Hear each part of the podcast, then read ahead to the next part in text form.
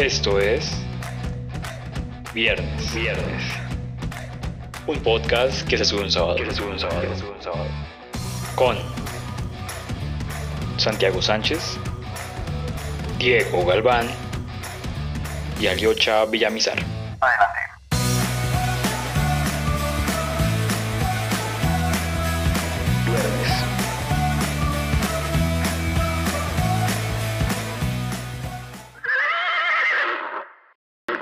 Buen día, gente del Internet y del mundo. Sean ustedes bienvenidos hoy a nuestro podcast, viernes, el podcast que se sube los sábados. Estamos aquí con Diego, Hola a todas y todos, bienvenidas y bienvenidos. con Santiago Buenos días, gente. Espero les guste lo que estamos haciendo acá. y con su servidor, Aliocha. Y somos una manada de iletrados que vamos a hablar de lo que se nos pegue en gana. Por ejemplo, el tema de hoy va a ser ¿qué va a suceder después de la pandemia? Oye, qué tema tan raro, Aliocha. Sí, un poco, pero pues, o sea, es para analizar, por ejemplo, no sé, o sea, digamos como de lo más evidente de, de toda la pandemia que ha habido. Por ejemplo, yo pienso en lo de las máscaras y lo del alcohol y tener que mostrar, o sea, como, como todos estos cuidaditos que estamos haciendo, a mí me preocupa que en un punto derrotemos al coronavirus y la gente diga como, no, es que, es que esto es muy positivo porque pues evitan igual enfermedades y tal, y como que la gente intente hacer que, que esto se vuelva como permanente. Sí, lo estamos normalizando, lo estamos normalizando y creo que va a costar, en un momento va a costar salir a la calle y no tener tapabocas. Exacto. Va a ser es- raro. Es algo bastante difícil porque, o sea, hay mucha gente que sí le tiene miedo como a las infecciones, a las bacterias. Y no sé, ciertas de estas cosas, de, de este tema, se ve como mucha gente entra en pánico muy fácil, eh, limpiando mucho, y que es, va a ser muy difícil sacarlos de ese pánico.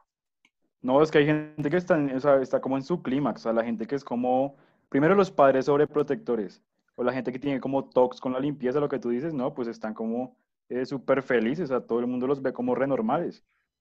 Exacto, o sea, literal. Una pequeña anécdota, o sea, hace unos días mi, mi madre compró un computador, pero llegaba a la casa de una prima y como que por estarlo limpiando, así como súper exagerado, se tiraron la garantía y hubo un problema con los papeles, ¿verdad? Es que la gente como que exagera un poco con esos temas. Sí, no, además a mí me preocupa que yo siento que van a intentar hacer como, como, no sé cómo decirles, o sea, como un juzgamiento social, como que intenten hacer que todas las personas, pues cuando vean a alguien sin tapabocas, digamos, hagan esta pendejada de lo del presidente, de los, de las caritas, pero pues digamos con un equivalente que sí funcione, o sea, como por ejemplo que te, que te tomen fotos y te, y te embalen en internet, porque pues internet le vale verga los argumentos, solo Sí, ya lo hacen. Ya, yo he visto fotos ahí de gente, o sea, que es como una estupidez, como miren a los trabajadores de esta empresa, no sé, tal, Rappi, Merca- Me- Merkeo, se están comiendo un helado y les suben una foto, miren, no, no usan tapabocas, pues están comiendo un helado, o sea, y la gente exagera y es como una sanción social llevada al absurdo, a veces, a veces, a veces. Exacto, pero es que toda esta sanción social viene es como un poco del miedo, ¿no? Porque es como nos da miedo pensar en la muerte o en que algo está pasando muy fuerte y muy cerca de nosotros. Entonces, como que cualquier persona que no hace todo lo posible lo vemos como un enemigo. Sí, el problema es que yo siento que, o sea, con, ¿cómo decirlo? Es muy difícil mantener las cosas temporales. Por ejemplo, ocurrió con lo de los, con la mayoría de impuestos que tenemos. Una vez dijeron, miren chicos, la situación este año está como grave, pues digamos, podríamos aplicar un IVA del 4% y después lo quitamos. Pero ese después lo quitamos nunca se termina concretando y al final terminan usando eso como, ¿cómo decirlo? O sea, como ya metieron la pata por ese lado, pues terminemos la de meter por ese lado para cada problema que haya.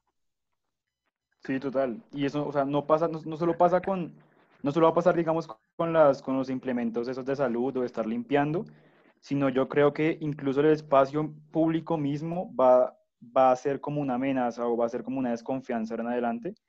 Entonces, por ejemplo, va a ser muy normal uno sentirse cada vez más o más inseguro en la calle, no porque lo vayan a robar, sino porque ahora estamos más acostumbrados a estar en casa. Entonces, después de la pandemia va a ser como ese efecto ese shock psicológico de no, no querer estar afuera por un buen tiempo, quizá. Uy, eso Mm. que dices me recuerda mucho que en estos días estaba leyendo como cuentos de Asimov y uf, lo más creepy para leer en esta época es ciencia ficción porque, o sea, son como cosas que ya, como que ya están pasando.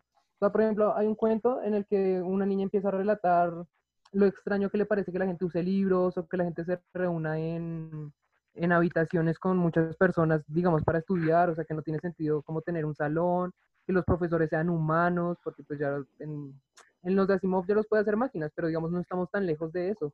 Y como que esas, ese sentimiento que intentaba dar Asimov de, de como el miedo que produce que a alguien le parezca extraño que exista un libro, pues ya se está empezando como a, como a existir realmente. Uf, sí. O sea, no sé si a ustedes les pasa, a mí me pasa todo el tiempo con viendo series, viendo eh, películas, obviamente pues pre-pandemia, que uno es como, uy, pero ¿por qué no usan tapabocas? ¿O qué hacen toda esta gente marchando y no es sin distanciamiento? ¿O por qué entró a la casa y no se lavó las manos? O sea, no sé, a mí me pasa con todo lo que veo en televisión pre-pandemia, que es como, uy, o sea, se me extraña mucho. Ay, me recordaste un juego, uy, vengan, jueguen esto en sus casas, queridos suscriptores, se los aseguro, lo van a pasar Sí, increíble. Pongan un- una serie cualquiera y cada vez que dos personajes se acerquen lo suficiente para infectarse, tienen que tomar un sorbo de cerveza. Pero si una de esas dos personas es de la, del factor de riesgo del coronavirus, o sea, de que usted piensa que, que después de ese abrazo uno de esos dos va a morir, es un shot de guaro. Y así se queda viendo todo. Y además, pues como pues, en las series no hay prevención de, de coronavirus ni nada, sino que se mantienen abrazando y todo. Ah, es un juego muy divertido. Pues, o sea, nomás este tema que nos dice Aliecha parte mucho de lo que está pasando ahora y es como ese miedo que se genera en los espacios sociales. Porque, no sé, Ujú. aunque en un mes hablan, hablan totalmente la ciudad y el país, no es como que, uy, marica, vámonos todos de fiesta, beso de tres, o sea, ese tipo de cosas como que se ven mucho más alejadas de nuestra realidad. O sea, hace cuatro o cinco meses eh, no nos importaba estar, no sé, 20 personas en un apartamento súper pequeño, todos compartiendo, no sé, vasos, botellas, cualquier cosa. Y ahora, no sé, entrar a un bar se ve como tan lejano, los restaurantes se ven inseguros. No, yo, y además eso debe estar marcado por, por qué tanto va a durar la pandemia. Además también tenemos que considerar que hay gente que se está criando pues durante esta pandemia, que digamos como en esa edad en la que uno aprende como lo básico de, de cómo funciona un colegio, las instituciones, todo eso, pues lo están aprendiendo desde la pandemia y para ellos va a ser totalmente diferente. Incluso estuve pensando como en esa parte, como que, eh, que, o sea, imaginarse cómo yo de niño hubiese vivido este, esta, esta pandemia, o sea, cómo yo, digamos, de estar en, en jardín o en primero de primaria y que un día me digan, no, vas a quedarte en tu casa y que pasen los meses y los meses y no vuelva a ver un amigo mío o algo así. Exacto, o sea, no sé si ustedes tengan como, no sé, familiares pequeños. En mi caso hay varios bebés, pues, de eh, un año hasta tres, medio, pero son que no entienden el por qué tienen que estar encerrados en su casa, cada día están más desesperados de la misma rutina, o sea, sus papás están encerrados trabajando, pero asimismo ellos no pueden salir y si salen es muy restringido, entonces, no sé, esta rutina para los bebés, incluso los niños en el colegio me parece que es supremamente fuerte porque cambia mucho su mentalidad. Sí, yo, yo siento que la pandemia impulsó muchas cosas que ya venían, pero que no habían tenido como ocasión de ser probadas. Por ejemplo, yo, como que una parte de mí siente que, que la sociedad en general le gusta la idea de, de la educación virtual. O sea, como que el, el niño no tenga que salir a ninguna parte, no, no tenga, no conozca malas influencias allá afuera, uno no puede consumir drogas a través de la pantalla. Sí, o sea, Sí, lo, lo que le digo que- de, de que es como el clímax de los padres sobreprotectores. O sea, Ujú, están como muy felices eso. de eso. Exacto, pero en contraposición, ahí también, no sé, al principio de la pandemia se veían los casos de los dos padres que son bastante desentendidos, que era como estoy mamado de tener a mi hijo en la casa y era como ojalá fuera rápido para mandarlo al colegio, que usaban el colegio, la universidad, cualquiera de estas zonas para deshacerse de sus hijos de alguna forma. Y ahora es como esa convivencia forzada, ya sea por un padre sobreprotector o un padre que ah, no quiere estar con su hijo, pero está obligado a estarlo. Sí, eso me recuerda un comentario que hizo mi profesora, que dijo como, ya entendí por qué en el siglo, en el siglo XV mandaban a casar a la hija a los 14 años. Es que sí, o sea, es, también es que ser padre es difícil y te quita muchísimo tiempo y al menos pues cuando se iba al colegio pues ya era problema de alguien más. Pero pues ahora sí toca la verdadera crianza. güey. Sí, es cierto. Pues, a, a propósito de esto de educación, eso, o sea, me- ahorita me recordó, hace unas semanas leí un informe, eh, creo que en España, de cómo eh, el ciberbullying eh, se exacerbó con esto de la pandemia y como uno, o sea, los padres decían como, bueno, el, el niño o la niña que es víctima de bullying en el colegio, pues presencial, eh, sale a la, a la, virtualidad y pues ya se olvida de ese tema, pero como el ciberbullying es como más denso y el niño se siente más atrapado en la casa y todo y es un riesgo. Entonces, como este fenómeno, o sea, tanto lo bueno como lo malo migran al hogar cuando, cuando estamos en cuarentena. Y esto del, del, pues sí, del ciberbullying, no sé cómo sea aquí en Colombia, pero digamos, obviamente, pues suicidio, ansiedad y pues uno en la casa sin poder salir, o sea, son temas también densos. De hecho, ahora que lo mencionas, me acuerdo que al inicio de la cuarentena, pues, como que se decía mucho de eso, como que, uy, ¿y qué pasa con los con las casas que no funcionan? O sea, con los matrimonios infelices y disfuncionales, pues ahora les tocan encerrados. Y no sé, como que en algún momento de, de todo esto, como que ya la gente les dejó de importar, pero pues yo no sé qué habrá pasado con eso, o sea, y realmente las estadísticas de maltrato familiar habrán subido pues de forma importante o la gente habrá aprendido a convivir. Exacto, es un tema como muy complicado, como encerrar todos los problemas que hay dispersos en una sociedad, no sé, la violencia de los colegios, incluso el acoso laboral, eh, la violencia dentro del trabajo y encerrarlos todos en una misma casa donde, no sé, convive un papá el cual tiene que trabajar hasta las 11 de la noche, los domingos, eh, no sé, una mamá que tiene problemas, no sé, de depresión y un niño estallado por las tareas del colegio, me parece que es bastante fuerte y no, no es lo propio para una educación o para una vida digna, si lo, si lo vemos de esa forma. Sí, incluso eso me recuerda, eh, un video que se hizo reviral, o sea, y la gente muerta de la risa, de nada, el pelado, el pelado viendo, viendo una clase virtual con la, con la cámara encendida, eh, y enseguida el papá llega a gritarle que porque que, que, no le cree que está haciendo clases virtuales y le tira como una mesa, no sé si lo vieron. Sí, muy bueno. sí, sí, o sea, todo el mundo se reía, pero es como re serio, o sea, o sea en serio él no, no va a aprender nada, o sea, en su, siempre va a estar como lleno de miedo de que llegue otra vez el papá a tirarle, bueno, esta vez una mesa, puede ser cualquier otra cosa, no sé. No, y, es, y es que salir de la casa era una descarga total, o sea, si digamos yo peleo, o pues digamos ni siquiera necesariamente pelear, sino que como que hay mal ambiente en la casa, pues puedo ir a la universidad y allá se otro aire y ya allá puedo decir lo que se me dé la gana y, y uno lo suelta. Pero pues acá es, es, uno tiende a tener que guardarlo. Ah, uy, si, si, me empiezo a molestar por esto, luego pues me quejo, mis papás pues me van a reaccionar con quejas, vamos a terminar gritando, yo tengo que seguir encerrado en la casa. Y no, esto se va, se va a armar la, la hijo de puta. Pues es ya no hay. Es, es horrible, o sea, o sea, yo no tengo una mala relación con mis padres, pero pues tengo que no es una relación cercana. O sea, yo vivo a casi dos horas de la universidad. Literalmente la mitad del tiempo estoy totalmente fuera de mi casa. Entonces, realmente llegar a pasar de eso a estar exactamente todo el tiempo en la casa, haciendo todos los deberes, estando presente para cualquier cosa, es bastante difícil incluso para mí, porque preferiría salir, estar haciendo cosas totalmente diferentes, pero estoy encerrado acá. A mí me pasó, a mí me pasó algo, algo paradójico con eso, o sea, como que antes o prepandemia, la mayoría de los problemas, como con mi mamá o con mi papá, eran por llegar tarde a la casa, o sea, por estar parchando o algo así. Y pues obviamente ya no pasa. Entonces, como que esa, esa, esa causal o esa fuente de, de, de problemas, pues desapareció enseguida. Y no sé si, si va a ser reemplazada por otra cosa, no sé. Estoy como a la, a la, a la, la expectativa. Algo que me preocupa mucho es que yo siento que, ¿cómo decirlo? O sea, como que las historias se van volviendo cada vez más aburridas, por de alguna manera decirlo. O sea, digamos, por ejemplo, cuando uno escucha las historias de, sus padres, de los padres de uno, pues en esa época no había cámaras, ni había tanto control en, pues, casi nada. Entonces, claro, sus historias son como, uy, no, hicimos severa broma, cogimos al burro de la, de la universidad y lo metimos en un salón y cosas por el estilo. Y ya nuestras historias son como un nivel más abajo y yo siento que la historia de, las historias de esta generación que no puede salir ni de, pues, ni de sus casas van a ser supremamente aburridas. ¿Cuántas conversaciones de bares estamos matando?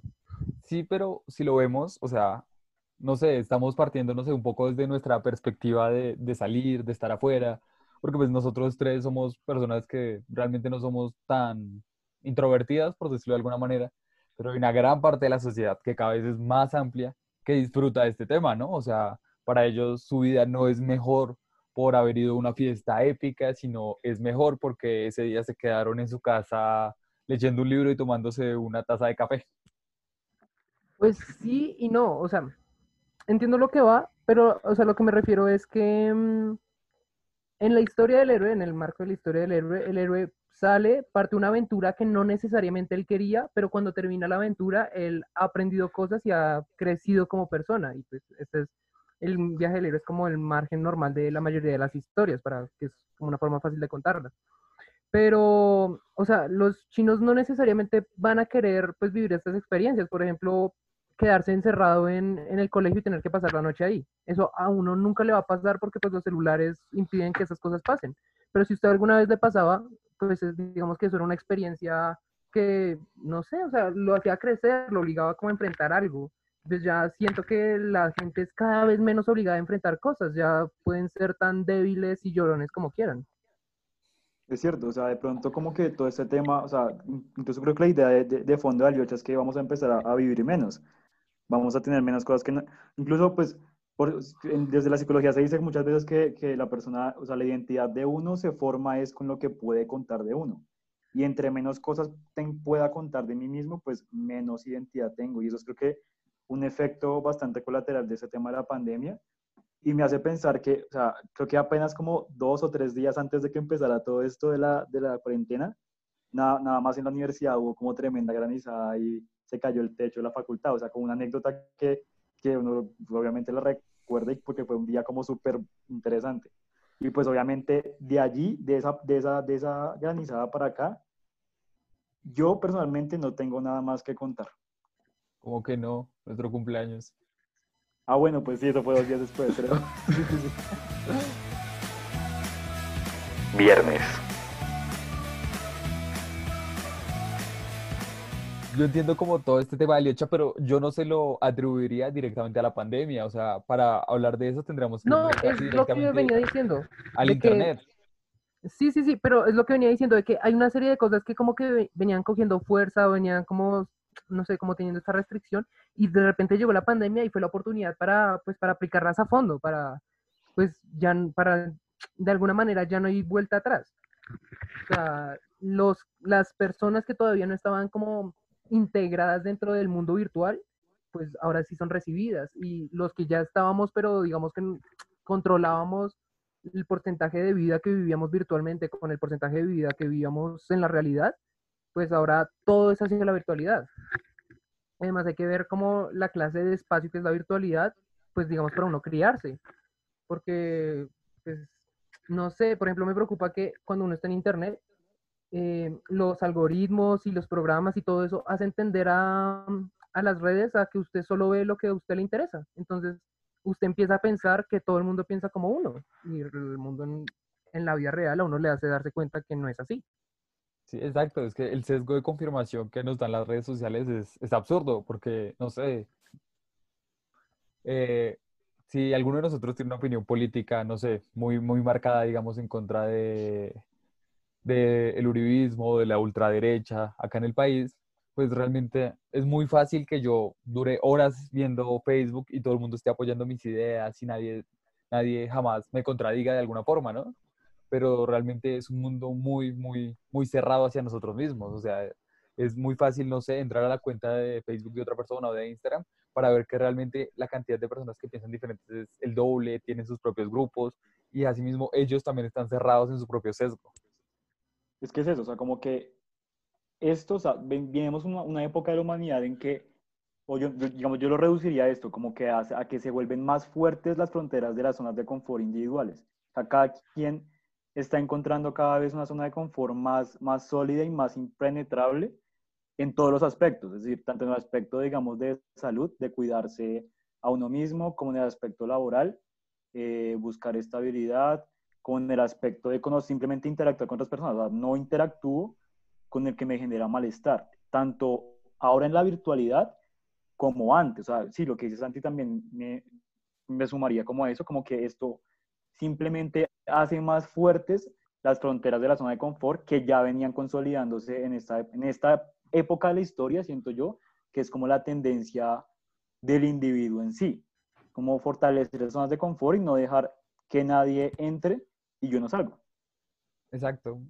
Creo que todo se reduce a ese problema, la zona de confort que todos estamos creando, que como decía el hecho anteriormente, ya no nos enfrentamos al mundo, ya no tengo que tener una discusión con alguien que piensa diferente a mí porque todo lo que me muestra el Internet es lo que piensa como yo. De alguna forma está debilitándonos, de alguna forma, tanto mental como físicamente podría entenderse. También respecto al mismo tema, lo que me preocupa es que, digamos, por ejemplo, había alguien que construía el colegio, había alguien que, que escribía el manual de convivencia, sí, o sea, había un montón de cosas para, de alguna manera, controlar lo que los chinos llegaban a hacer, digamos, dentro de un colegio. Y, pero pues estas normas no necesariamente se cumplían. Usted podía pues escribir 20 veces en, la, en el manual de convivencia que no se debe fumar, pero pues siempre hay un rinconcito oscuro con ventilación donde un chino puede meterse ahí y pues va a estar bien. Mientras que en la virtualidad, eh, si Instagram dice no se pueden publicar fotos de cierta manera, pues sencillamente no se puede. O sea, no importa lo que usted haga, no se va a poder. Entonces, también está como, como esta nueva noción de ya no es ni siquiera, o sea, ya no es ni siquiera malo cometer crímenes, ya es literalmente, bueno, no crímenes, como... Infracciones. Como, sí. O sea, como ya, ya ni siquiera es malo saltarse las reglas, es literalmente imposible porque pues en la virtualidad se puede controlar eso. Pero pues, el mundo no cuenta. O sea, no considero que sea tan directamente, ¿no? Porque, o sea, hay ciertas reglas virtuales que son muy generales, como, no sé, Instagram, si subes una, un video con una canción, eh, te lo voy a bajar por derechos de autor, ¿no? Pero asimismo es como, si yo estoy haciendo un directo, puedo hacer cualquier tipo de cosas sin que Instagram lo detecte. O asimismo aplicado a las clases virtuales. Ok, es que yo creo que más, más como que, que esté pasando ahora es más bien la tendencia, o sea, vamos a llegar a un punto en el que literalmente eso que dices tú, o sea, ya no se puede hacer como muchas cosas, digamos, lo el ejemplo que ponías, como el copyright, como hoy no se puede hacer, digamos que es algo imposible de infringir, la tendencia es que cada vez más cosas sean controlables y que sí, como que en un momento en el que seguimos con esto de la virtualidad, así como estamos ahora, va a haber como un punto en el que ya eh, lo que hagamos va a tener unas pautas de conducta infranqueables, como lo que dice Alioch. Más bien como una tendencia a un hecho, a un hecho ya consolidado. Sí, sí, estoy de acuerdo con lo que dice Diego. Sí, exacto, lo entiendo. Como más como un totalitarismo en ciertas zonas de, de la vida, que antes podíamos de alguna forma controlar y ahora pues nos es muy limitado el acceso a esto. Mm. Sí, sí, sí, total. ¿Y qué sienten respecto de, de cómo el, plano general, o sea, de esta pandemia, cómo va a afectar la economía, la política? ¿Qué sienten al respecto? Bueno, hay, hay, hay un tema que me pareció muy interesante, incluso lo estuve revisando para, para hoy, y es que hay como toda una reversión a lo que veníamos construyendo o consolidando eh, desde el siglo XX y siglo XXI, eh, y que se liga mucho a lo que hablábamos al principio de, de, de este episodio, y es el tema de la ciudad, es decir, como, como, como la ciudad como centro económico o como gran logro de la modernidad de que hemos alcanzado y que hasta hoy 2020 era como la, el sinónimo de progreso, ese, ese concepto de urbanismo y progreso, se va a revertir y estuve encontrando, por ejemplo, que hay una, una tendencia, por volverlo a decir así, de muchas personas en, aquí en Latinoamérica, para no hablar de otras zonas del mundo, de irse o de emigrar de ahora de la ciudad al campo y no al revés, como era antes. Entonces, mucha gente está diciendo, venga, la, ciudad primero son focos de contagio altísimos. Segundo, eh, desempleo total. Tercero, contaminación. Cuarto, lo que puedo hacer en la ciudad, ahora lo puedo hacer fuera. Y mucha gente está saliendo. Incluso encontré una, una ONG argentina que está ayudando a la gente a salir de la ciudad para volver a migrar al campo. Y creo que ese va a ser, o sea, ese es como un fenómeno que me parece que va a marcar la pauta para lo que preguntas, como los grandes cambios económicos que vienen ahora pueden derivarse como de esa transición entre revertir esa migración campo-ciudad, ahora va a ser ciudad-campo eh, cada vez más. O sea, cada vez más vamos a desconfiar de nuestras calles y vamos a confiar más en una vereda. Puede ser así. Sí, me suena bastante con sentido, tomando en cuenta que también, por ejemplo, cuando hubo este cambio de la ciudad hacia, de la, del pueblo hacia la ciudad, pues la naturaleza era mucho más amplia y había muchas más había mucho más campo rural, lo que implica que su valor era mucho menor, mientras que en la ciudad había como poco espacio. Mientras tanto, ahora las ciudades han potenciado mucho para pues que una gran cantidad de gente pueda vivir ahí, se ha reducido el valor de por eso de, vivir en una ciudad, mientras que en tanto ya tener una finca en los rurales empieza a ser más complicado, empieza a generar como cierto valor. Entonces, pues también ese compenso de la economía, pues va hacia atender hacia ese lado que indicas. Pero sí, exacto. O sea, por ejemplo, en mi caso, yo vivo en un municipio a las afueras de la capital y pues es muy, muy fácil notar la tendencia de que, no sé, mientras tanto en Bogotá hay cierto miedo, no voy a decir que toda la gente realmente está encerrada porque pues no es así. Realmente acá la gente lo toma de una manera mucho más suave. Realmente ese tipo de, eventos no chocan con la misma fuerza en un, en un, en un pueblo tan pequeño. Como que la gente de alguna forma tiene miedo, pero que su vida sigue normalmente sus trabajos siguen normalmente, porque la mayoría son de producción de alimentos, son de cosas de primera necesidad. No hay una gran industria que, de oficinas que se pueda hacer de forma remota. Entonces, no sé, estos pueblos yo siento que han mantenido su, su integridad durante la pandemia. E incluso muchas de las personas que, pues, viviendo en, en este pueblo, incluso se han venido a vivir a Bogotá por su trabajo, están volviendo lo cual no solo implica, no sé, que ahora su trabajo sea acá, sino que todos sus gastos, su consumo, se venga a este pueblo, dando de esta forma una consecuencia económica bastante grave para lo que sería la ciudad como tal. Exacto, exacto. O sea, digamos que como poniéndola ya, en términos como de uno mismo, o sea, digamos, ponerse a pensar, bueno, lo que hago yo, lo que yo hago aquí en Bogotá, lo que me tenía aquí en Bogotá, era que yo podía ir a la universidad eh, o que podía trabajar porque era presencial. Ahora lo mismo que estaba haciendo presencialmente, lo puedo hacer en mi casa, es decir, me puedo mudar a cualquier parte de Colombia eh, y puedo seguir estudiando en la universidad eh, normal o puedo seguir con mi trabajo normal y no me enfrento a los riesgos de la ciudad, que son cada vez como más graves, como esto de, de sí, la misma inseguridad. Hace como poco, como dos días robaron a alguien eh, super pailo enfrente de mi casa, por ejemplo. Bueno, eso no me puede pasar, digamos, una vereda. Bueno, aquí en Colombia es un poco denso el tema de la seguridad campo-ciudad, pero digamos en otros países de Latinoamérica puede ser un poco más, más a eso. O sea, yo puedo encontrar en el campo lo mismo que puedo encontrar en la ciudad y no tengo que esforzarme por vivir en la ciudad eh, con las incomodidades que eso acarrea, ¿no? Eh, al respecto también pensaba yo, o sea, yo siento que hay muchas, muchas, muchas industrias que, que siempre han podido trabajar, pues, o sea, de- al menos en los últimos tiempos que hay suficiente tecnología para ello, siempre han podido trabajar eh, virtualmente, solo que pues nunca, nunca habían hecho ni la inversión, ni el trabajo, ni el esfuerzo que requiere pasar toda la producción, eh, pues que se hace real a- hacia la virtualidad. Pero ahora que la pandemia los obligó, yo siento que, que eso les va a quedar gustando, o sea, y en muchos sentidos, o sea, no solo que muchos más empleos se vuelvan hacia la virtualidad, sino que los empleos que, que son de, mm, pues, de estar, de presencialidad, yo siento que ahora van a, van a utilizar mucho más las herramientas de la virtualidad con el fin de tener que verse menos, o sea, yo siento que de ahora en adelante va a haber una tendencia a que habrá menos reuniones de trabajo y más charlas por Meet, y más uso de correo electrónico y más Sí, o sea, como aún las cosas que tienen que mantener su presencialidad, se les va a intentar mover lo más posible hacia, hacia facilitarlo de alguna manera.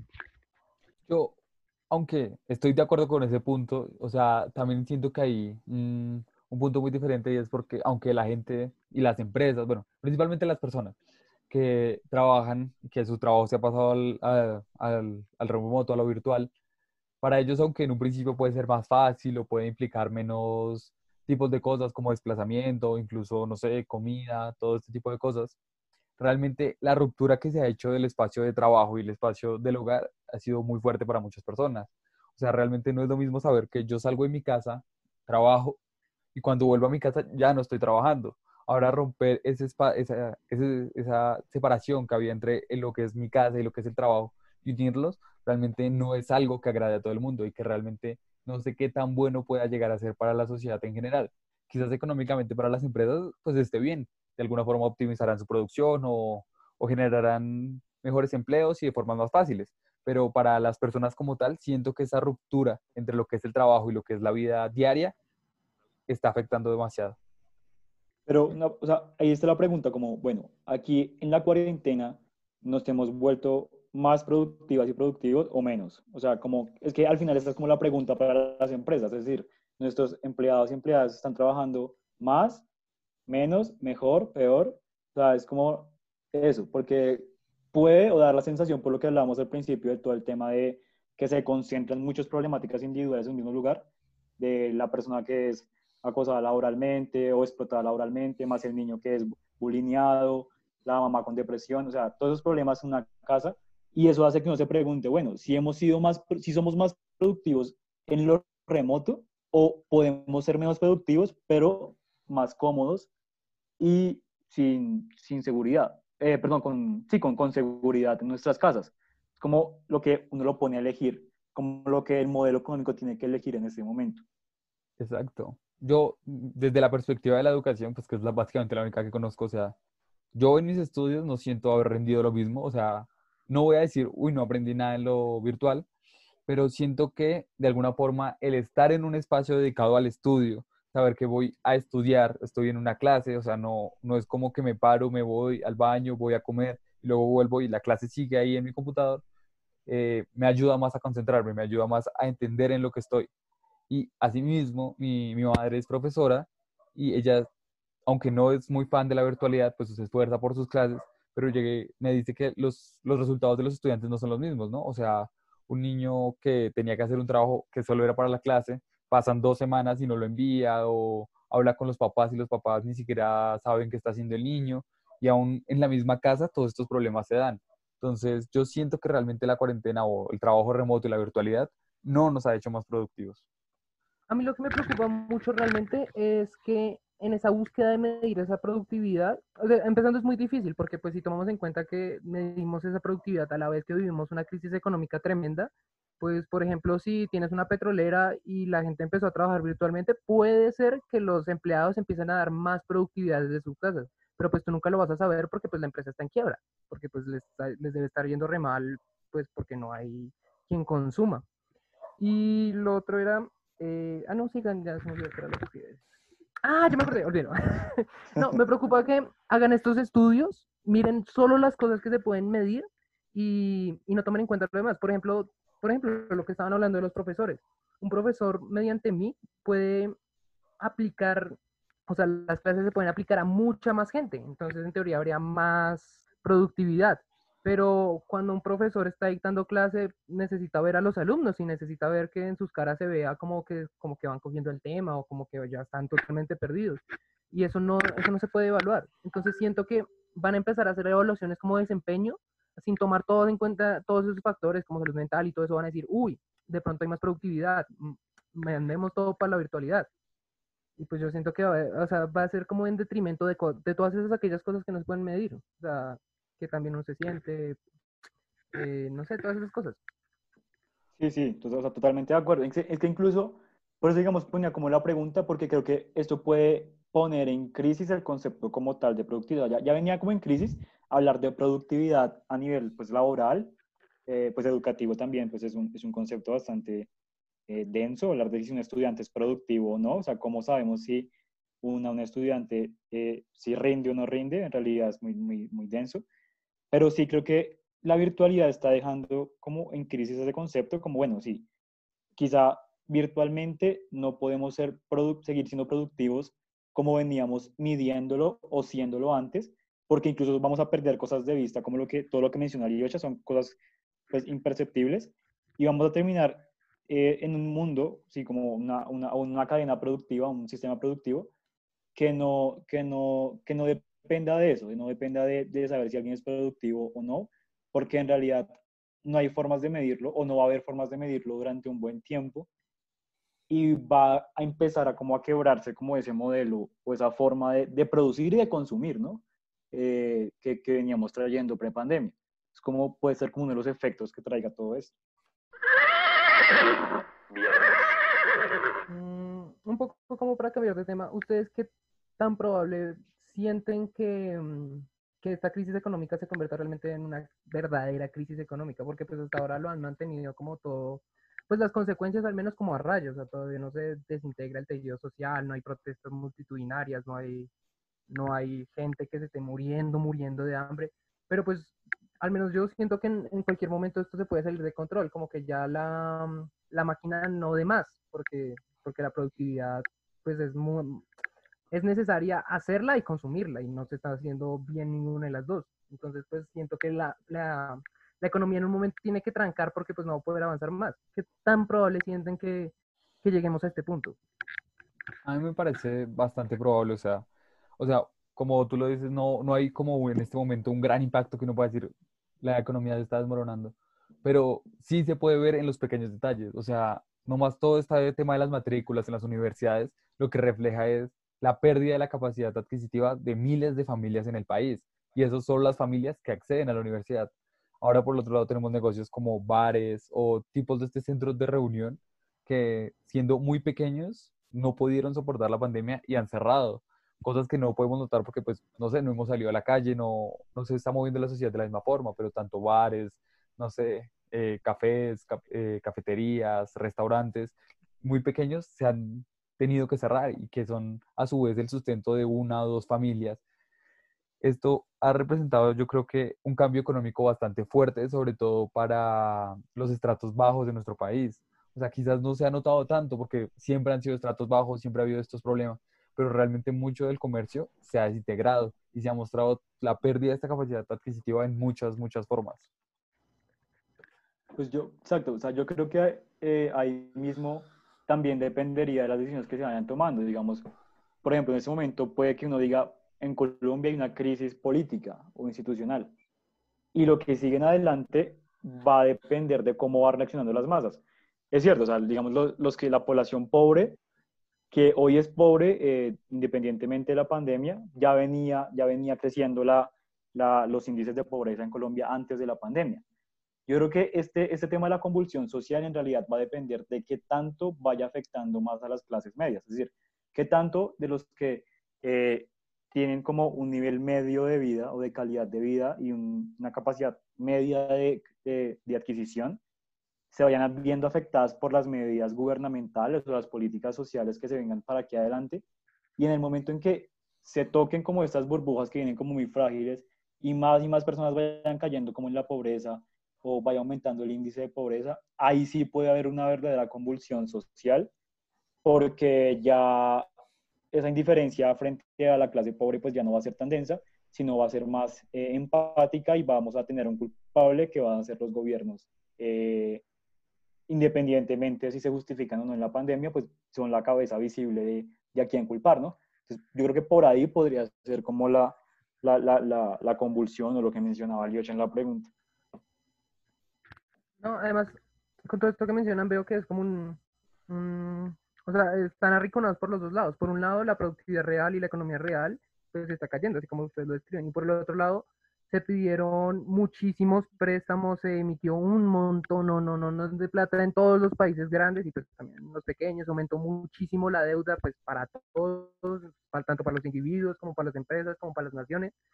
Y pues yo siento que, o sea, está como en, en, ambos lados, o sea, ver cuál lo quiebra primero. Si el sistema financiero deja de, entiende que toda esa plata que se inventaron pues es una mentira y no se puede sostener, o que la productividad real caiga tanto que, que la gente sencillamente, por más que la economía pueda parecer ahí sobreviviente, pues realmente no esté comiendo y, este, y entre en desesperación y colapse el tejido social. O sea, siento que está entre esos dos puntos y, en algún momento tiene que caer, o sea, no pueden sostener al mundo, al menos no en las condiciones en que está, pues, eternamente. Sí, sí, sí, es cierto, o sea, como, son como dos, dos es como una, una ahí entre esos dos polos. Y pues no sé, o sea, como mirándolo también como al caso nuestro, Colombia, hay que, hay que tener en cuenta que, que todo esto, o todo, todo, este, todo, este, todo este fenómeno, ha derivado, ha desembocado en el fracaso una política económica que traía Duque. O sea, él llegó a la presidencia hablando de economía naranja, pues nadie entendió qué era. Y segundo, pues de la pandemia, los pocos que entendieron, pues se les olvidó porque eso de economía naranja fracasó. O sea, es un sector que, que, que nadie sabe cómo era esa política. Y eso se ve reflejado o se va reflejado como, eh, como al momento de evaluar cómo a este gobierno, ya pues a todos los otros de, sí, de, de la región y del mundo, como sus políticas económicas o sus propuestas económicas, qué pasó con la pandemia, que las olvidaron, se concentraron como todo esto. Y pues en el caso nuestro, que es como ese sello que, él vendía de la economía naranja, que va a cambiar el país, nos va a impulsar, pues nada, todo el tema de la producción musical o, o audiovisual, pues sí, muy chévere, pero pues nadie lo entendió y con la pandemia todo el mundo se lo olvidó y pues eso también marca, marca lo que son los gobiernos o las etapas gubernamentales, nuestra capacidad de, de seguir adelante con sus proyectos. Exacto, tal como lo dices, aunque también hay que reconocer que por más buena estrategia política que plantee eso, esto en países, no sé, del tercer mundo como Colombia o varios países en Latinoamérica, es muy difícil llevar a cabo una cuarentena tan amplia como fue requerida, que en este caso creo que vamos más de cuatro meses, eh, cinco, eh, sobre, digamos, no sé, comparando con países europeos, que fue una pandemia mucho más corta, que una recuperación económica se activó mucho antes, incluso cuando ellos fueron los primeros en recibir el virus, es muy difícil para un gobierno manejar una, una cuarentena tan larga, porque es como, si quito la cuarentena, la mitad del país me dice, está mal porque nos va a matar. Si la mantengo, la otra mitad me odia porque estoy quebrando sus negocios. A mí me parece que es un tema muy difícil, pero sí, tal como tú dices, la política económica que se ha planteado este gobierno no ha dado ningún resultado, se ha visto realmente opacada por la ineptitud de cómo se ha ejecutado. Y no sé, toda esta economía naranja fantasiosa del Internet se, se mostró totalmente en el, en el segundo día sin IVA, donde la mitad de las páginas web de este país no funcionaban, la otra mitad de personas ni siquiera tienen acceso a Internet o saben cómo hacer una compra en Internet. Es muy difícil para un país como estos ver reflejada su economía de manera no física. O sea, pensar que el dinero está, no sé, en el Internet, que está en, un banco y no su dinero físico y pagar una cosa de manera física para que se la entreguen de manera física. Sí, sí, la verdad es que, eh, no, sí, o sea, ha, puesto como, como de relieve todas esas inconsistencias. O sea, como que todavía en el imaginario colombiano no cabía como una compra en línea, o sea, en el gran imaginario, ¿no? Obviamente los sectores pues más, eh, más relacionados con ese tema, pues nada, se adaptaron pero en el gran imaginario, en el resto del imaginario, pues no cabía como ese tema de, de ir a una tienda virtual, tanto del consumidor y la consumidora como de los productores. O sea, las tiendas o las grandes empresas pues todavía no concebían una, una idea de, de, de, vender por internet en realidad. O sea, sí, vendían que dos, tres cosas y envíos y estamos ensayando ahí con plataformas eh, en línea y tales, pero pues no, no tampoco está en el imaginario tener que enfrentarse a de verdad vender por internet y de verdad atender clientes por internet, o sea, algo que en realidad creo yo que no era concebible antes de la pandemia, en realidad. Aunque por otro lado, intentando no ser como tan pesimistas, veo que, que esto es, al menos, puede abrir una oportunidad para, para que se cambien como las élites al menos, o sea, porque muchas élites, por ejemplo, en, los países bananeros como el nuestro, eh, vivían, por ejemplo, mantenían esa raja de poder mediante la venta de petróleo, o sea, que les permitía centrar todo ese poder económico y esa dependencia que el Estado va a tener de ellos, pero digamos, por ejemplo, lo del petróleo ahora es de lo que más está cayendo y de lo que más plata se pierde y o sea, por eso mismo puede ser que las élites que ahora controlan eso terminen quebrando y dando nuevo auge a otras élites, que por ejemplo serían los, los que desde el inicio sabían ya cómo manejar Internet y cuando todos se vieron obligados a eso, pues tenían la ventaja. Viernes.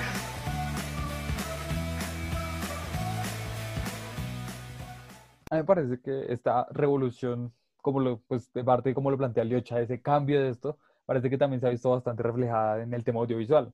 Me gustaría que, abordáramos un rato, por ejemplo, cómo lo ha sido, no sé, la industria de la música o más importante me parece el cine, o sea, una industria tan grande a nivel mundial, establecida, no sé, siempre por grandes cadenas o por grandes empresarios, que realmente ha sido una de las que más ha sufrido a través de la pandemia.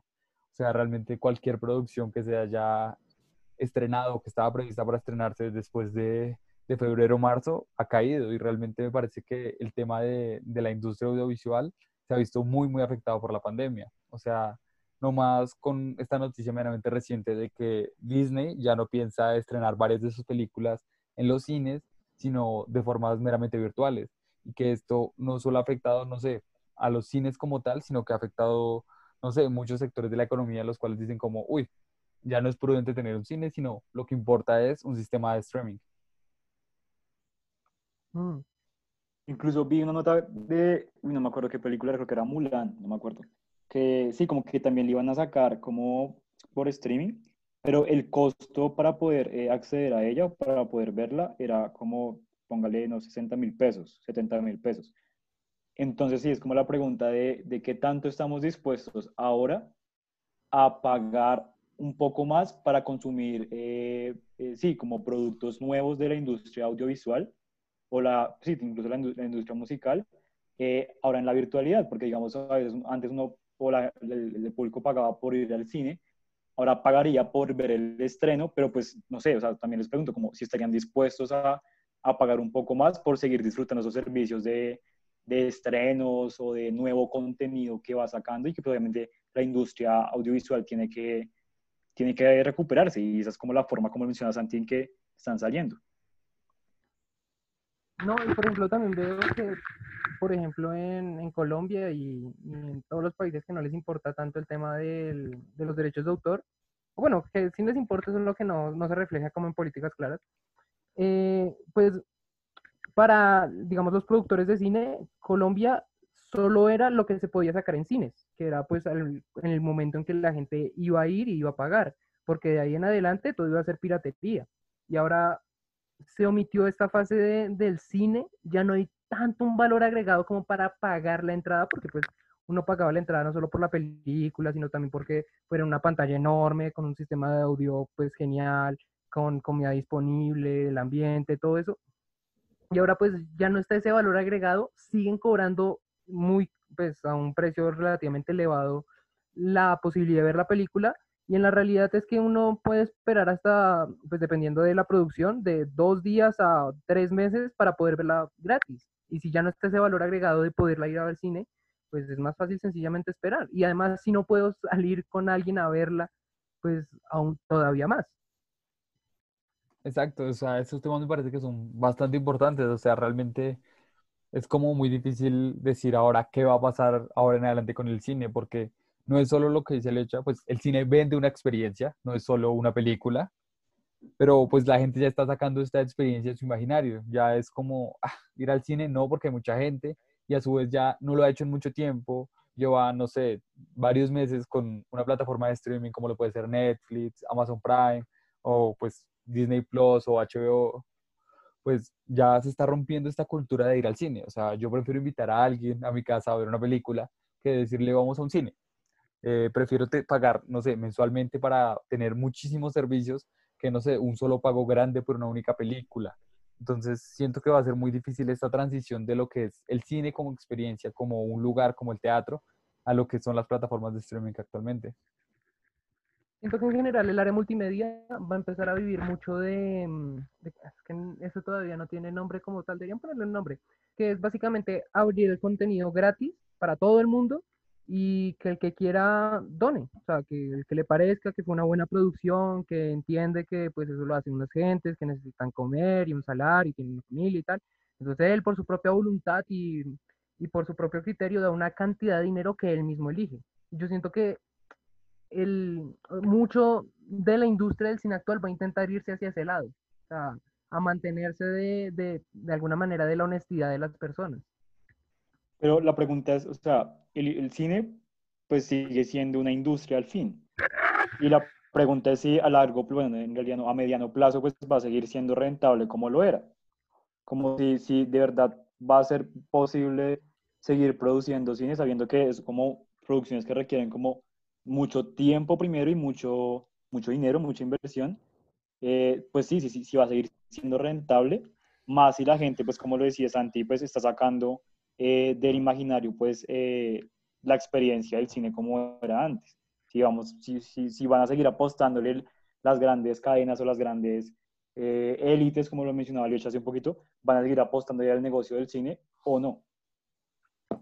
Exacto, me parece que es un tema bastante complejo de analizar. O sea, entiendo que el cine no va a morir tan pronto, o sea, las series no van a morir tan pronto, pues dado que esta cuarentena ha demostrado que creo que más de un 80% de población es lo que más consume. Dado que nos limita nuestra posibilidad de, no sé, esparcirnos o de recreación, pues tenemos una gran variedad de contenido multimedia. Pero pues me parece un poco importante recalcar lo que decía Liocha acerca de cómo de dejar el contenido totalmente gratis dado que es una teoría que había escuchado hace un tiempo, que es más o menos romper por completo los derechos de autor y hacer básicamente lo que en este momento ya ha comenzado, que son plataformas como Patreon, donde una persona dice como, yo hago este contenido, pero pues para hacer este contenido necesito dinero, así que los que quieran voluntariamente, ayúdenme a crecer. Y muchos, muchos youtubers, influencers o todo tipo de personas han crecido a partir de esto. Ellos hacen su contenido gratis totalmente, pero aún así muchísima gente los apoya. Entonces, Como nosotros, exacto. Como tú en tu Bueno, casa y los que nos escuchan, necesitamos dinero para seguir escuchando este importante contenido. Por- pronto van a tener nuestra cuenta de Patreon acá. Exacto, o sea, imagínate, es- o sea, no sé, yo escucho mucho a Te lo resumo, a Destripando la Historia, y yo quiero pagar por eso, ese contenido para que ellos sigan haciendo. Pero qué tan probable sería que en algún momento saliera un gran director, no sé, Christopher Nolan o otro de ellos, a decir como, quiero hacer esta película y la voy a liberar gratis, pero necesito alcanzar este tope de dinero. Si ustedes me lo dan, yo la hago y la libero. ¿Qué tan probable sería llegar a este escenario? Ese sería un experimento muy interesante y creo que dependería de que uno de esos grandes se pusiera la 10 y dijera, vamos a intentarlo, vamos a creer en la honestidad de la gente. Pero lo que yo siento es que hay dos problemas con esto. O sea, primero es, o bueno, dos cosas al respecto de esto. Una es muy buena, que implica que ahora ya no, va, ya no a haber tantos monopolios, ya no va a haber tanto poder sobre, mm, sobre los medios de distribución, como pues antes lo sabía. Pero a la vez la calidad de, la, de los contenidos multimedia en general es probable que baje, porque si un productor se da cuenta de que su película obtuvo, no sé, digamos 5 millones de, de reproducciones, y un youtuber con una cámara ahí mal montada en una habitación fea obtuvo 40 millones, pues el productor no va a intentar otra vez hacer una película, va a impulsar un youtuber. Sí, eso es bastante cierto. Sí, total, o sea, es que eso es lo que va a ser como, como el efecto como colateral de que se den cuenta, sí, lo que, lo que trataba como de decir, como que, bueno, hacer estas películas en realidad no, no es rentable, no lo voy a poder hacer, no lo voy a poder vender, no lo van a consumir de la misma forma que antes, y eh, esa, esa van a ser como, de pronto, hay mayor producción, pero de menor calidad, cada, cada quien pues va a producir de, de diferentes formas, eh, y eso pues va a tener como un impacto como en la cultura del consumo. Incluso muchos artistas ahora, sus videos musicales, la mayoría han sido grabados en casa, por ejemplo, con este concepto, pero pues obviamente vamos a perder como toda esa escena de, de videos musicales que, que esperábamos con ansias ver el, video musical de tal o de tal. Entonces puede que sí se vaya perdiendo como esa, o esa expectativa por lo menos de, de, de exigirle más. Ahora no sé si, si, el, si el público como tal o los consumidores eh, se- seamos o sigamos siendo igual de exigentes o también cedamos en la exigencia a la hora de consumir contenido. Uf, O sea, ¿Ustedes van a ser más exigentes o...? o- yo, al menos por mi parte, pienso que uno se vuelve menos exigente en lo que consume, pero mucho más exigente con lo que paga. Porque si tengo tanto contenido gratuito en Internet que pues, puede variar su calidad, pues si voy a pagar por algo es porque ese contenido debe ser sobresaliente, debe tener algo que de verdad me impulse a sacar mi billetera y pagar teniendo tantas cosas que puedo ver en vez de, tener que pagar. Sí, exacto, parce, ese punto es bastante importante y sobre todo remontándome un poco a lo que decías de la música, parece que actualmente se ha visto un, me parece una especie de revolución que se vio de, con J Balvin, básicamente, que lo considero el primero, que ya que lo vi, y es con videos como fue Azul o Negro, que son videos hechos totalmente en animación, algo que realmente no era tan común en- dentro del terreno de, del- de los videos musicales, incluso Dua Lipa también posteriormente. Entonces estamos viendo que estos videos musicales de alguna forma salieron de lo que normalmente conocíamos a incluirse en un terreno nuevo como es la animación. Y eso me parece que es un cambio bastante positivo, puede serlo, pero bastante fuerte para lo que es la industria musical. Yo Sí, siento sí, que, sí. que no necesariamente esto, o sea, yo siento que pues eh, desde la perspectiva individual de cada artista dijeron, uy, no puedo grabar, pues saquémosla por un video. Pero yo siento que en general eso no se va a aplicar tanto porque por los mismos costos. O sea, J Balvin puede hacerlo y todas las veces que se le dé la gana. Pero pues si uno tiene 500 views y está comenzando, pues grabarse uno mismo siempre será una opción más barata y más, sí, más posible. Ah, y también, como lo- hasta ahora se me ocurrió pensarlo, como para tener una referencia a lo del cine, yo pienso que va a ocurrir algo similar a lo que ocurrió cuando la música se volvió pues tan accesible a todos. Porque antes había las superestrellas que, que vendían 50 millones de álbums, pero cuando uno iba surgiendo era muy difícil sostenerse pues solo haciendo música. Actualmente hay mucha más música, es mucho más posible sostenerse haciendo música, pero ya no existen las superestrellas que venden 50 millones de, de copias, sino que pues uno realmente ve los números y a pesar de la fama que han alcanzado, el mismo J Balvin o, o incluso Maluma no tienen la plata que hubieran tenido si hubieran roto así el panorama en los 80, que se, veían, se vendían discos como tal. Sí, o sea, me parece que este tema es bastante difícil, ¿no? O sea, realmente no sé compararlos con superestrellas de su época, como, no sé, quizás Michael Jackson, eh, Freddie Mercury, o no sé, en una escena un poco más local, Diomedes Díaz, como una estrella que realmente era como lo único, porque, no sé, estaba el monopolio de las emisoras de radio, en las cuales entonces, si Diomedes es el único que la gente escucha, entonces es el único que pongo y no me importa que alguien nuevo esté saliendo, eh, solo me interesa darle un concierto a un artista grande, es muy difícil, pero me parece que realmente esta ruptura como de esa élite de, artistas ha sido bastante fuerte porque sí, o sea, realmente personas como uno dijera, no sé, Maluma, que es una persona que nació en Medellín, que no es de altos recursos, realmente pasó de ser ese joven en Medellín a ser una superestrella que actualmente tiene su propio avión privado gracias al Internet y toda la fama que ésta le expandió. Puede que no haya sido la más vista y no sea más visto que, no sé, Bad Bunny, J Balvin, los mismos Dualipa, Drake. Su fama puede ser un poco más localizada, pero aún así ha ayudado a que todo el mundo lo escuche. O sea, me parece que antes era imposible pensar que un español escuchara a Diomedes Díaz y ahora actualmente conocemos personas de Rusia o de toda Europa que son totalmente fans de J Balvin. Entonces, quizás aunque esta ruptura haya de alguna forma disminuido el capital que les pudo haber ingresado a estos artistas, realmente la fama que obtienen y, todo el poder que, que adquieren a través de su globalización es muy, mucho, mucho mejor que el dinero que pudieron haber obtenido. Pero siento que en el cine no se va a dar eso, porque en el cine ya está esta globalización, pero ahora van a perder lo que tenían, que es pues, poder vender las cosas como tal, o sea, los, los videos que hacen. Yo, siento que va a haber una transición hacia, hacia el método que utilizan los artistas. Los artistas pasaron de vender música a vender conciertos. Yo siento que los cineastas van a pasar de vender películas a vender, bueno, ahí sí no sé, podría ser publicidad, pero pues mm, veo poco probable ese camino. Creo que eso es lo ese es el reto que tienen que definir las, las productoras. Sí, sí, o sea, es que creo que ahí pasa algo que es una crítica como que, que no escucha por ahí, obviamente no me representa, y pasa con la música y puede que no pase tanto con el cine, y es como, bueno, ahora cualquiera hace música, obviamente no me representa, como esa, esa, esa actitud despectiva, como, no, ahora cualquier en su cuarto puede hacer una canción, no sé qué, y eso no debería ser así, porque la música es algo tal y como para tratar de seguir sosteniendo esos monopolios de, de la industria eh, y que, digamos, muchos sectores como que buscan como frenar como esa parte de, no, que no cualquiera haga música o que si cualquiera hace música, no cualquiera triunfe en ella.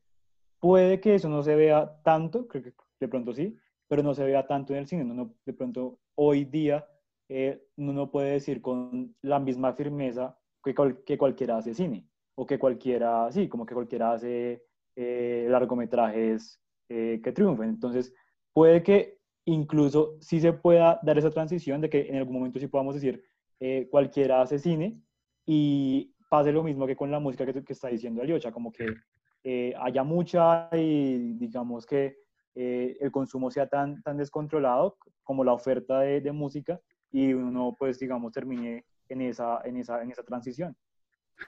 Lo otro que veo difícil de esta transición es, es la tecnología. O sea, cuando, cuando aparecieron la, pues toda la tecnología que aparecía en los 80, que fue lo que tumbó a, a los reyes, eh, fue, o sea, ya no necesitabas un baterista, ya no necesitabas un guitarrista, ya lo que tú decías, uno puede hacerlo solo en su casa y puede tener toda una banda en el computador.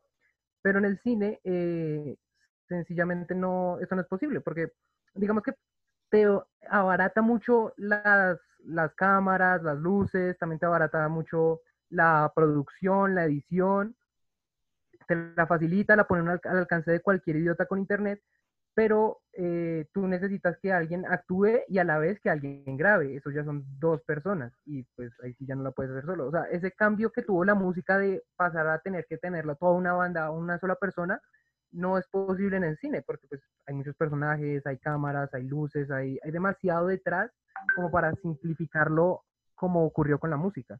Pero puede que, puede que sí pase, o sea, puede que en un momento, no pasa ahora, ¿cierto? O sea, que el, no, uno no puede decir lo mismo, no, puede decir como cualquiera hace cine en su cuarto, pero puede que llegue un punto en el que no solo cualquiera pueda hacerlo, sino que seamos cada vez menos exigentes, viene como el mismo punto, y estemos dispuestos a consumir eso y a llamarlo cine, además, a decirle que eso es cine.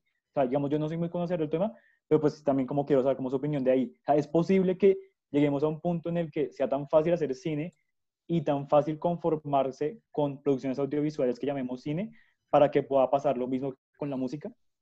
Es que actualmente realmente la industria del cine es de lo más elitista que puede existir. O sea, o sea, nosotros pasamos a hablar, no sé, de una producción en un cuarto, en tu casa, pero en este momento, no sé, una producción de Netflix, como lo puede haber sido Roma o alguna de las grandes películas que ha sacado en los últimos años, por los grandes cineastas en Hollywood han dicho que eso no es cine, porque si no se estrena en una sala de cine, nunca puede llegar a ser cine. Pero es muy difícil ese concepto. Si lográramos abrir esa, esa élite que hay en el cine, es muy difícil lograr a, diferenciar qué es cine y qué es no, porque estaríamos entrando en el discurso de qué es arte y qué no es arte.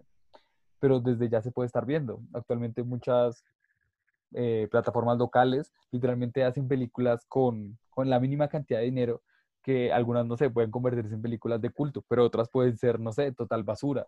Pueden ser como cinco personas hablando en un cuarto con una casa, que no sé, en 10 años diez, de todo el mundo va a amar y va a considerar la mejor película del año, pero que también puede morir inadvertida. Entonces yo creo que sí puede llegar a ser cine. El problema es la élite que ha dicho qué es el cine y que nos tiene acostumbrados a que solo lo que se estrena en la sala de cine, solo lo que hace una, grande, una gran productora es cine. entonces digamos como que esta es la oportunidad para quebrar esa concepción de la élite, como que este momento en el cual la disminución del consumo de cine como experiencia en una sala de cine es la oportunidad o el escenario para que esa concepción cerrada, pues no sé si puedo llamarlo así, como cerrada, pueda un poco eh, quebrarse para abrir paso a nuevas producciones audiovisuales y que podamos consumirlas y llamarles cine. Puede ser como hoy el, momento. Yo considero que sí, o sea, realmente es una apertura que no se ha visto en tanto tiempo, que no es solo como la pandemia y esta limitación al cine, sino también que se viene gestando desde 2007, 2008, en el que comenzaron a aparecer las primeras plataformas de streaming, en el que ya el cine no es solo lo que quieren las grandes productoras, sino lo que la gente quiere. Entonces yo considero que sí es una gran oportunidad para abrir el cine a la gente. Eh, respecto a esto que mencionan, esto me trajo a un tema que yo quería hablar, que era cuando la música se abrió, tal como le estaba subiendo el cine, o sea, antes de eso había, o sea, la música tenía que tener al menos cierto nivel de comerciabilidad, o sea, como de, fácil de vender que era, para que uno al menos llegara a escucharla, ni siquiera tener que comprar el disco, solo escucharla. Y cuando eso se rompió, pues ya se abrió todo un panorama y ahorita yo puedo abrir Spotify y ahí va a estar bien disponible, no sé, los cantos de, de esta gente mongol, que los cantos, sí, cosas autóctonas que yo jamás en mi vida he escuchado. Yo siento que en el cine va a ocurrir algo parecido, va a empezar a ver producciones para todos los gustos y la gente va a empezar a, mm, apoyar cosas que, que, realmente comercialmente nunca, nunca van a dar. Y lo que me hace, o sea, lo que realmente quería hablar era, si como artista, digamos, lo mío es muy poco comercial, lo que implica que en mi país me apoyan, que 10 mil personas, pero si en cada, o sea, aún así mi música es suficientemente agradable para que le gusten a 10 mil personas en cada país. Entonces ya tengo un público muy grande pero no, no puedo hacer nunca un concierto porque, porque baila, o sea, no, no van a llegar. Pero puedo hacer un concierto virtual y yo siento que las nuevas famas van a tender a, hacer eso, a ofrecer su producto virtualmente para poder alcanzar a, muchas personas alrededor del mundo y así van a empezar a van a ser como los típicos primeros pasos de, de, los cantantes, de los productores de cine, de los productores en general de, de cualquier contenido multimedia. Sí, de acuerdo. Es que además, o sea, esa es una causa como esa apertura, pero también obviamente que es, va a ser como, o, es hoy día como mucho más fácil consumir, eh, consumir música o consumir, eh, digamos, presentaciones o puestas en escena musicales eh, de forma virtual. Entonces, digamos que voy a, yo en Colombia voy a poder asistir a un concierto de tal artista super underground que nunca ha sido escuchado aquí en Colombia, que es de Tailandia, por ejemplo, y pues obviamente antes no lo podía hacer. Entonces puede que si, si ocurra como eso, me, gusta ese nombre, me gusta como ese, eso de decirle nuevas famas, me parece como muy interesante. Exacto, muchachos, pero pues por lo que veo ya se nos está como acabando el tiempo. Eh, entonces me gustaría que cada uno de ustedes diera una conclusión acerca de esta discusión, que pues comenzó mucho acerca de la pandemia, de lo que pasó, de lo que va a pasar, quizás también tendiendo un poco hacia la parte virtual y cómo esto va a cambiar el futuro, no solo económica, sino también en los sectores audiovisuales. Entonces me gustaría escuchar sus conclusiones. una conclusión de todo lo que hablamos. Yo siento que, que como cualquier cambio fuerte, los que estuvimos vivos y crecimos antes de que ocurriera, vamos a extrañar el mundo como era. O sea, los que sí supimos que era la presencialidad y todo eso. Y siento que vamos a tener un gran corte con esta generación que viene, porque, pues porque ellos no, no entienden el valor de, de, las cosas de las que nosotros les podemos hablar. O sea, no entienden el valor de, de, las experiencias que nosotros vivimos y que ellos por su condición no vivieron. Entonces no, no les va a afectar y a nosotros nos va a afectar que a ellos no les afecte. Vamos a sentir que, que se pierde mucho de, de aquello que consideramos bueno, humano, o artístico, o lo que sea. Yo siento que va a haber como una apertura de, de pensamiento entre esta generación y la que viene. Yo, yo, yo quiero repetir la idea y darle un nuevo sentido. O sea, yo sí siento también lo mismo, que eh, vamos a extrañar lo que era pre-pandemia, pero la palabra extrañar de pronto va a tener un significado diferente. Extrañar más de verlo como algo extraño. Vamos a ver todo eh, lo que pasó pre-pandemia como algo raro, diferente. Vamos a sentir que sí es algo que quisiéramos volver, pero que si tenemos la oportunidad de repetirlo o volver a ello, vamos a ser reacios y reacias a, hacerlo. Entonces, en ese sentido diría que vamos a extrañar la, lo prepandemia y, y, sí, los cambios son, son, son, de, son de reversión, como de, de ir desdibujando todo lo que se ha eh, ido trazando en todos los ámbitos, como lo último que tocamos, música, hasta el hecho de vivir en la ciudad, o sea, todas, muchas cosas de la vida postmoderna van a irse desdibujando y es como un punto eh, de partida esto de la pandemia. Eh, pues por último, ya recomiéndome mucho a lo que ustedes han dicho que me parece como el punto más importante, también siento que va a haber una, un momento de choque que va a existir pronto, porque realmente muchas de las generaciones que estamos viviendo esto, realmente todavía están esperando como la vuelta a la normalidad. O sea, en redes sociales es muy común diciendo, cuando acabe la pandemia vamos a volver de fiesta, cuando acabe la pandemia vamos a volver a clase. Pero me parece que lo más importante es entender que este cambio ya no tiene, ya no vamos a volver a la normalidad. O sea, intentar adaptarnos, pero siento que la negación va a ser lo principal que va a dominar los próximos meses. O sea, las personas no van a querer este cambio. Pero como ustedes ya decían, realmente es inevitable este cambio y no, no significa que sea mejor o peor, pero sí va a generar una marca bastante fuerte en nuestra generación.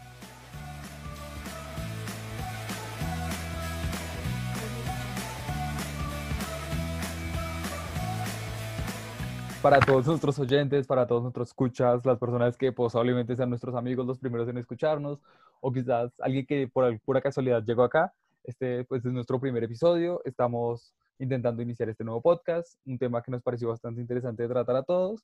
Y tal como dijimos al principio, somos gente que no sabe nada hablando de temas que nos interesan a todos.